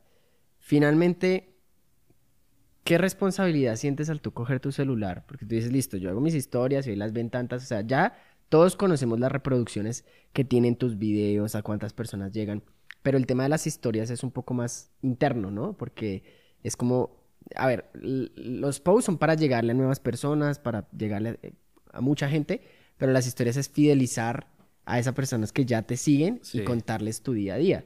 ¿Qué responsabilidad sientes? Es decir, tú coges tu celular, no sé cuántas personas ven tus historias al día en promedio, pero tú las coges y qué responsabilidad sientes de que tanta gente te está viendo. La, la primera vez, yo estaba acostumbrado a que a mí me veían 5 mil personas Ok. antes. Entonces yo estaba acostumbrado, yo le hablaba a mis 5 mil personas, yo ya sabía. ok. Después ya 10 mil y yo, uy. Wait, wait, wait. Ya cuando ya llegué, eh, mi primera historia que llegó a 30 mil visitas, yo ya, yo decía que, ¿será que sigo haciendo lo que hay? Qué vergüenza, son 30 mil. pero, pero entonces seguí haciéndolo. ¿Será que sigo lavando el Ya. baño? ¿No lo lavo? Ya aumentó a 5 mil. Ah, ah, perdón, a 50 mil. Entonces yo pues, seguí grabando mis historias y ahorita en Instagram la están viendo 90 mil. Un, un- domingo 110 mil. Y en Facebook, o sea, tú sabes que eres consciente que eso es un estadio. sí. Ah, sí. O sea, Sí. finalmente tú te paras y haces- te un estadio. Básicamente. ¿Qué responsabilidad sientes al hacer eso? O sea, al, al hacer una historia, ¿tienes la conciencia como que tanta gente te está viendo en ese momento? Yo pensé eso, pero fue cuando ya agregué Facebook. Ok. Porque en Facebook me empezaron, hace poquito ya llegó la primera historia, 100 mil reproducciones en Facebook. Entonces se puede decir que son 100 mil en Facebook y 100 mil en Instagram. Son 200 mil personas que están viendo eh, la vaina. intento, pues, ser muy, muy... No hablo de política. Eh, si lo hablo, lo hablo de una manera muy, muy central, porque a mí me. Algo que me pasó fue que en, cuando estaban las protestas y esto, yo me ataqué a la policía, atacaba que la policía son unos ay, machicas y la vaina. Cuando ya después me di cuenta, mensajes de policías que me seguían, hijos de policías, esposas de policías, diciéndome, me duele lo que estás diciendo. Entonces yo dije, uy, pues claro, o sea, tengo tanto de acá como de acá, como de, tengo de todo lado. que finalmente muchas opiniones están polarizadas a- bajo las vivencias propias de cada persona. Exacto. Entonces tú a veces no entiendes la contraparte y a veces uno toma opiniones. Yo, yo sí soy muy casquisuelto, o sea, yo lo que digo a veces es como que se me ocurre algo y estoy impotente y lo digo. Pero sí hay que siempre ponerse en los zapatos de la otra persona. Sí, Y ahora sí es que, ¿por qué, por qué esa persona cree lo que cree o hace lo que hace? Y muchas veces uno solo está pensando desde las vivencias propias. Entonces, ya sabes que tienes una responsabilidad, ya tienes más tacto a la hora de comunicar tu Ah, mensaje. sí, hablar. Que claro, se me sale una grosería. Yo soy grosero, digo muchas groserías, se me sale una que otra, pero tampoco a cada rato es que. Porque hay creadores de contenido que su contenido es decir groserías. Sí, total. Y se viralizaron por ser groseros. Respetable, bueno, cada quien con sus vainas. Pero eh, yo intento no hacerlo. Porque a mí me sigue. A mí no me siguen casi niños, pero sí me siguen los papás, las mamás. eh, porque es gente de Facebook. En Facebook, mi mamá se la pasa viendo videos en Facebook. Eh, y ya me di cuenta que mi público es público muy grande. Tengo muchos jóvenes, pero así como tengo jóvenes, tengo ya también personas adultas. eh, Y que varió, ¿no? Porque al Sí. principio en TikTok tenías mucha generación Z de muchos chicos y después ya... Ahora sí que has diversificado tu audiencia. Exacto. Entonces, cuido mucho lo que digo. eh, bueno, no, tampoco. Yo también lo que... Sino que ya tengo una manera como de, de expresarme y hablar, que ya sé cómo es la vaina, que no, no ofende a nadie. Ni... Súper, chévere. Nos salimos de las preguntas rápidas, pero Ah, bueno. esta parte estaba interesante. Listo. eh, ok. ¿A qué edad volverías y qué le dirías a tu yo del pasado? No, no volvería a ninguna edad. ¿No? No, no. Volvería a mi hoy. Ok. Sí, no, no, no volvería a mi pasado. No, no, o sea, no, re- hasta mañana hasta arreglar el calentador y... eh, eh, no volvería de pronto a esta mañana. Le hubiera calentado el agua más rápido a Laura para que se bañe. Pero no, o sea, en serio, no, no volvería a mi pasado. ¿Por qué no? Porque pues es algo que ya se vivió, ¿no? Entonces todo lo que se vive Ok. eh, es para, para aprender. Y aprendí y la pasé mal, pero aprendí. Entonces, y de pronto a mis 50 años no voy a decir, ay, quiero volver a mis 25. No, porque pues ya viví ese proceso y voy a decir, no, estoy acá, no quiero volver a ninguna edad y voy viviendo. Voy en mi hoy. Entonces no, no pienso en, ay, ¿qué será de mi yo en los 15 años? Bonita respuesta. La Gracias. mayoría de mis invitados siempre han vuelto al pasado. Están tristes. No, mira. ¿Quién No, sabe? no, no. Hay, hay algo así que escuché la vez pasada. ¿En Si- serio? Si estás volviendo mucho a, a- a tu pasado, es remordimiento. Ajá. Si estás pensando mucho en tu futuro, es ansiedad. O sea, vive el presente. No, yo vivo, yo vivo la hora. Vivo como si me fuera a morir hoy. Siempre. O sea, porque una vez me preguntaron, ¿qué pasa si usted, eh, qué sé yo, le dicen mañana en la noche muere? ¿Usted dice la pasé bien? ¿O, o se la vivió estresado, ocupado, preocupado por plata? ¿O tiene plata, pero entonces se vive preocupado por hacer más plata? Entonces, no, desde ese momento vamos a vivir. Y, y Fíjate, esta vivo... chica, Sí, la, la, la que entre, la, sí, la que entrevistaste ayer con tu video, es como que a mí me dijeron de un momento a otro que iba a perder mi pierna y, y ya. O sea, ¿y qué hice mientras la tenía? Ajá. ¿Sí? Y a veces no nos cuestionamos eso. exacto. Gran reflexión. Total. Listo, continuemos. Si tuvieras una lámpara. Ah, no, bueno. Sí, si tuvieras una lámpara de Aladín y le pudieras pedir tres deseos, ¿cuáles serían? Tres deseos. Que no sea pedir otro deseo porque es que piensan hacer trampa acá. Ah, sí, cierto. Solo no. tres. Solo tres deseos. Eh, ¿Puedo pedir la paz mundial? Sí, claro. sí, sí. La paz mundial, como toda princesa. No, no, pues es que no sé, tres deseos. Es que yo soy muy tonto para pedir esas cosas. O sea, yo pediría cosas como, no sé, que Bad Bunny me comente un video diciéndome, hey, Sebas, eh, quiero que me encuentres en la calle. Algo así. Vamos, vamos a coger este shot del video para cuando Bad Bunny te, te comente ahí. Uy, Yeah, yeah, sería yeah, increíble. Sebas, Sebas. O no sé, este... No, es que no. No, ya gastaste dos, te queda uno. ¿En serio? ¿Cuál, cuál? Claro, el de la paz mundial y el de Bad Bunny. Ah, la paz mundial. bueno, la paz mundial. Eh, Bad Bunny. Ah, pues que la paz mundial fue. Pero aunque Ah, yo creo Sebastián que... no quiere paz en el mundo, ¿no? No, sí, sí, sí. Sino que sonó muy cliché, ¿no? No, me dio vergüenza con el de Bad Bunny. Este, le daría el deseo a otra persona. Es que lo iba a pensar desde el principio, o sea, los tres deseos a otra persona, pero dije, no, de pronto voy a hacerlo aburrido. Entonces, pero le daría los deseos a otra persona. Ok. Porque, digamos, si pido el deseo de, qué sé yo, uy, ser el creador de contenido número uno en Colombia, ya lo pido y ya, pues lo soy. Pero entonces no, voy a perder todo el proceso. Entonces, el proceso es bonito. Entonces sí le daría los deseos a otra persona. ¿Quieres los deseos? Bueno, ¿Qué? está bien. Cójalos. Qué altruista es. Que es muy altruista. Nadie me lo había preguntado, me devolviste la pregunta. y ahora yo no sé qué decir. Pida la paz mundial. Pero, no, sí, yo creo que la paz mundial, yo creo que más que la paz mundial, yo pediría la paz interior de cada uno, porque cualquier individuo que tenga paz interior va a orar con paz hacia los demás. Ajá. Supongo que Eso también estuvo lindo. Uy, sí. Estamos muy reflexivos acá. Bueno, eso sí, podría ser, porque ¿quién no quiere paz? O sea, nadie quiere el mal. Bueno, hay gente que sí lo quiere, pero esos son psicópatas y bueno, eso está en otra conversación. Bueno, ese sería el primero. Segundo, yo nunca me había cuestionado esto, me estás poniendo en aprietos. Tranquilo. Eh, Es un podcast. Tiene tiempo. ¿Qué otro, qué otro deseo pediría? Eh, pues yo creería que las personas pudieran encontrar el propósito de sus vidas. Sí. Yo sé que son todos muy altruistas, porque pues uno piensa para, para todos el deseo, pero yo pediría que las personas encuentren su propósito, porque una de las cosas que hace divagar más a la gente en todo el tiempo, en todo momento, es el hecho de no saber cuál es su propósito, ni para qué llegó a este mundo, ni por qué está aquí. Ok. Y eso los hace divagar mucho. Entonces, si la gente encuentra su propósito, va a ayudar a todos siempre. Qué bonito. Y el tercero, El tercero que sí sea suyo. bueno, el tercero, no mucha plata, no mentiras. no mentiras. Eh, ser feliz. Se-. ¿No eres feliz? No lo digo porque no sea feliz, sino porque... Todos así. no, no, no. Digo porque, porque la, la- la felicidad a veces la, la percibimos solo en los momentos en, las que, en los que está todo bien, ¿sí?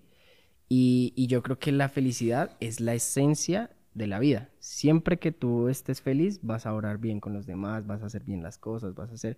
Y una cosa son los estados de ánimo, ¿sí? Y los estados de ánimo son, eh, pues, digamos que varían y dependen de las circunstancias. Pero si siempre eres feliz a pesar de lo que pase, ¿sí? A pesar de que se te muera tu perro, de que, se de que logres ser feliz con cada una de las cosas porque entiendas que es parte del proceso, eh, pues siempre. Porque no es que, bueno, yo pasé por procesos depresivos hace un tiempo y toda la cuestión, pero eh, yo creo que una persona sin felicidad en su corazón, sin paz mental, no es nada. Entonces, no solo lo deseo para mí, sino lo deseo para los demás, partiendo del hecho de que tú eres feliz, puedes hacer felices a los que te rodean. Y listo. Qué Seguimos bonito. porque esa, este no es mi- esta no es sección para mi entrevista, pero, Eso estuvo lindo. pero bien, súper. Vamos ahora con eh, una, una... Ah, bueno, un superpoder que te gustaría tener. Volar. ¿Volar? Sí. Claro. Me evitaría el carro, los trancones. Wow, eso Volar. está interesante. Sí, obvio. Lo único es que no podrías orinar en botellas porque si no orinarías. No, porque podría llegar más rápido al baño. O sea, Ah, ya ah, no, bueno. no habría necesidad. No, volar, si usted lo pone, es el mejor poder. Uf. O sea, como, hey, chao. Sí, yo veo a las palomas y digo qué increíble Sí, el volaría. poder ver todo desde arriba. Súper. Ahora vamos con, ya acercándonos al final, Ok. con la sección de preguntas del público. Ok. ¿sí? Hice una historia, preguntarle a las personas que querían que le preguntara a Sebas. Tú la replicaste, vamos a ver qué historias, te- qué, qué respuestas tenemos acá. Vamos a seleccionar pues las mejores. Ya hay algunas que pues están contestadas acá, ¿no? Ahora que las estaba chequeando porque finalmente es como empezaste en la fotografía y todo ese tema que ya está resuelto acá. Eh, Ah, bueno, esta me gusta, la pregunta eh, Elisabetta Kichiri. Bueno, ¿tu sueño era ser fotógrafo? Ser fotógrafo. tu sueño era, era ser fotógrafo. Es que está mal escrito. Tu sueño era ser fotografía. Dice. Ok. No, No era ser no, fotógrafo. yo no tenía sueños. Qué triste. Pero Wow. sí, yo no tenía sueños. O sea, yo estaba en el colegio y ¿hmm? no tenía sueños. Yo decía, Dios mío, ¿qué hacer con mi vida? Que todos, ah, quiero ser astronauta. Guau. Oh, quiero ser bombero. Y Yo, yo, yo no quiero ser nada. O sea, yo, yo no sabía. Yo Ni no, siquiera desde que estabas niño, nada. no, nada. Raro, sí, pero pues no. No, nunca tuve sueños. Ahorita Wow. sí tengo.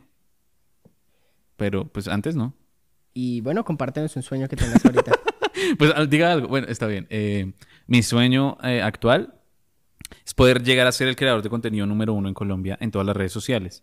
Que la gente diga como de otros países, ¿quién es el creador de contenido número uno en Colombia? Digan, es, es un fotógrafo. ¿Ah, sí? Wow. wow, es un fotógrafo. Entonces, ah, bueno, porque no hay un fotógrafo que sea el número uno en algún país. Ese es mi sueño en este momento. Wow, eso está súper. Otra pregunta acá. Dicen que para una persona que quiere entrar en la fotografía, eh, ¿qué consejo le podrías dar o qué, o qué tips? Ya supongo que esto no va relacionado como a creador de contenido, sino como fotógrafo. Eh, ¿Qué tips le darías a una persona que quiere empezar en el mundo de la fotografía? Lo pregunta José, José Orlando Jiménez. Bueno, no soy el indicado porque yo toda la, la fotografía la, la he mandado hacia las redes sociales. Y si no es hacia las redes sociales, no sabría, porque sé que hay fotógrafos de muchas cosas, de producto, de moda, eh, documental. Entonces hay, hay fotógrafos de muchas cosas en las cuales yo no tengo experiencia. Entonces ya es como en lo que te quieras como enfocar, ¿no? O sea, porque si es fotografía redes sociales, claro, se le pueden dar consejos chéveres, pero, pero de consejos así de, de fotografía, como cómo iniciar a ser fotógrafo, no sé porque no sé cómo, cómo es el proceso de eh, tener un portafolio, ir a una empresa que te contrate, no lo sé porque todo lo, lo he llevado a través de las redes sociales. Súper, ¿no? Y creo que pues finalmente es eso, tú, tú te has destacado como creador de contenido con eh, un contenido fotográfico, ¿sí? Pero digamos que, claro, en los tecnicismos de entrar a la fotografía y todo, obviamente pues hay, hay muchas cosas que preguntan que son muy obvias, como ¿de dónde editas? Se los voy a contestar yo, eh, Photoshop y Lightroom, ya, Sí. para que no lo desgaste porque recibí muchas preguntas como esas. ¿De, de dónde edito? Sí, lo preguntan mucho. Pero, pero no, súper Sebas, eso está genial. Eh, no sé si nos vamos aquí con otra pregunta más. Ta, ta, ta, ta. Em, bueno, la verdad es que estas son muy, muy similares. Ah, bueno, no, creo que vamos a dejarlas ahí. Tranquilo. Tres tips para un novato en la fotografía, cámara. Ajá. Bueno, e- este que preguntan que qué cámara, aunque eso lo has dicho también, ¿no? ¿Qué cámara le aconsejarías a, a una persona para empezar? Eh, Ahorita hay muchas. Creo que la M5, Canon M50, yo les lo mismo, les hablo de Canon porque yo no utilizo otra cosa que no sea Canon. Eh, o la, pues es que ya, ya esas ya son muy viejitas. La T5i, la T3i, pues fue con las que yo inicié. Pero ahorita no sé cuáles sean las cámaras para iniciar. Sé que está la M50, que es como de la última línea de Canon, que es buena. ¿Por qué cambiaste de cámara? Vi que hace poco cambiaste de cámara y... Porque la otra estaba toteadísima, estaba rota, rayada. Ah, ¿sí? Sí, ya, esas están en un museito que tengo ahí en la casa. Sí, sí, lo vi. Sí. Súper cool. Genial, Sebas. Este... eh, tengo la pregunta final, Sebas, que es, ya para finalizar, ¿qué diría tu biografía en redes sociales en el momento en el que ya no estés? Ah, ¿sí me muero? ¿Sí? Uy, no sé. Qué duro, ¿no? es. Santísima, Dios mío. Bueno, este. Pero no- como- no, no vamos a poner que es ahorita, ¿no? No, no, no, sí, como, como, Después como de que fue, ya- Ajá. como Sebastián Moreno. Eh, fue el creador de contenido fotográfico número uno en Colombia, eh, destacándose por sus contenidos. Bueno, una vaina así. Eh, gran persona, muy chévere, era, era chévere. Ok, súper. Eh, eh, no sé, algo así, muy amoroso, no sé. Sí, muy amoroso, algo así, no sé, como, como una buena persona, como alguien que de pronto se destacó por un buen contenido y no por polémicas. Eso está cool. Mm, eso está chévere, sí. Recuérdenme así. Ay, Dios mío. Se movió la cámara. Ah. yo, ay, yo, ay, Dios mío. sí. No, pues Sebas, en serio que ha sido un espacio increíble. Eh, nos conocemos hace un tiempo y he podido ver ese proceso y en serio que me alegra muchísimo. Porque pues, vamos, para las personas que, que no saben, este, Sebas fue el fotógrafo de nuestra boda. Cuando nosotros lo conocimos a él, él estaba en esa etapa de hacerle fotos a celebridades y a gente. Y nosotros decimos, queremos un Ujú. fotógrafo muy bueno que plasme, eh, pues, lo que es tan importante para nosotros, que es el, el- el matrimonio. Eh, y Sebas estuve apoyándonos en toda esa parte. Y desde el primer día que nos conocimos hicimos muy buen clic. Sí. Y, y, pues para nosotros es sin duda pues muy destacable ver todo ese proceso. Creo que es lo más bonito y lo más rescatable porque cuando las personas se conocen ya teniendo éxito ambas, teniendo eh, todo, pues como que no tiene ningún sentido, pero tú sabes que los, los grandes casos de éxito, muchos actores que veo de Hollywood y que se ve su foto cuando empezaron o de estos que trabajaban en su garaje, en Google, en Apple y llegan, es, es como que vivieron todo ese proceso y ahora sí que tiene todo mucho más sentido. Entonces, pues nada, Seba, simplemente agradecerte por el espacio, por en serio compartir tu historia aquí con nosotros. Eh, te dejo pues para que dejes eh, tus redes sociales y, te despidas de, la gente que está viendo este contenido y si quieres darles como, no sé, una reflexión final o algo con lo que quieras despedirte. Eh, no sin antes preguntar, porque sé que, bueno, vi esa pregunta y no olvidé hacértela, y es el tema de, próximos proyectos que, que, tengas de aquí en adelante. Que antes de que finalice esto, me gustaría que le compartieras a las personas qué proyectos tienes de aquí en adelante. no, no les cuento los proyectos, porque... Pues no, no, pues mi mamá me enseñó que uno no puede contar lo que va a hacer. Entonces no lo puedo, pero sí voy a hacer algo. ¿Por qué? Entonces, ¿Por qué no lo cuentas? porque dicen que mm, cuando uno cuenta lo que va a hacer, como así como hay gente chévere que te está tirando buena energía, hay gente que dice, nah, le va a ir mal porque yo lo odio. entonces, entonces no, no, no cuento nunca lo que voy a hacer. Pero chévere, te ha funcionado así. Eh, sí, sí, sí. Pero voy a hacer algo chévere que yo creo que... El, ¿Cuándo sale esto? Eh, la próxima semana. Entonces la próxima... También yo lanzo algo la próxima semana. Entonces va a estar chévere. Ah, bueno, nos vamos de lanzamiento. Ajá, sí, sí. Y, y, no, pues ya, muchas gracias. Qué bonito. gracias por la invitación. Este, sí, recuerdo las fotos de la boda. Le cobré muy barato. Tenemos un buen descuentillo. Sí, sí, sí. Este, pero no, no, igual, un proceso chévere. Eh, y también felicitarlos, ¿no? Por este espacio tan bonito que, se han creado. Muy bonito, en serio. Gracias, Muchas gracias. Ah, me dijiste que dejar una reflexión, ¿cierto? Sí, despídete diciéndoles tus redes sociales para los que todavía no te siguen, que, Está bien. que serán pocos. No. pero, pero nada, cuéntales a las personas eh, cómo estás en redes sociales y, pues te despides de ellos con una reflexión. Pues hombre, me pueden encontrar en todas las redes sociales como Sebas Moreno con tres O's al final o simplemente en cualquier buscador. Ahora ya me di cuenta que es algo así como Sebastián Moreno el fotógrafo. La gente me busca así y ahí, ahí salgo. Por alguna razón salgo ahí. Entonces, eh, así me pueden encontrar en todas las redes sociales. Tengo todo. Y ya muchas gracias por este espacio. Gracias por escuchar. Se quedaron hasta acá. Wow, qué bonitos escucharme tanto tiempo. Dios los bendiga, los ampare y los favorezca y, ya. Gracias a ustedes por visualizar este episodio del video podcast Hablemos Ballero Digital con este increíble invitado. Nos vemos en un próximo episodio. I'll see you later. I'll see you later. ¿Qué significa I'll see you later? Como nos vemos luego. Ah, ok. Corta. Ay, pucha, tengo esta pierna I'll see you later.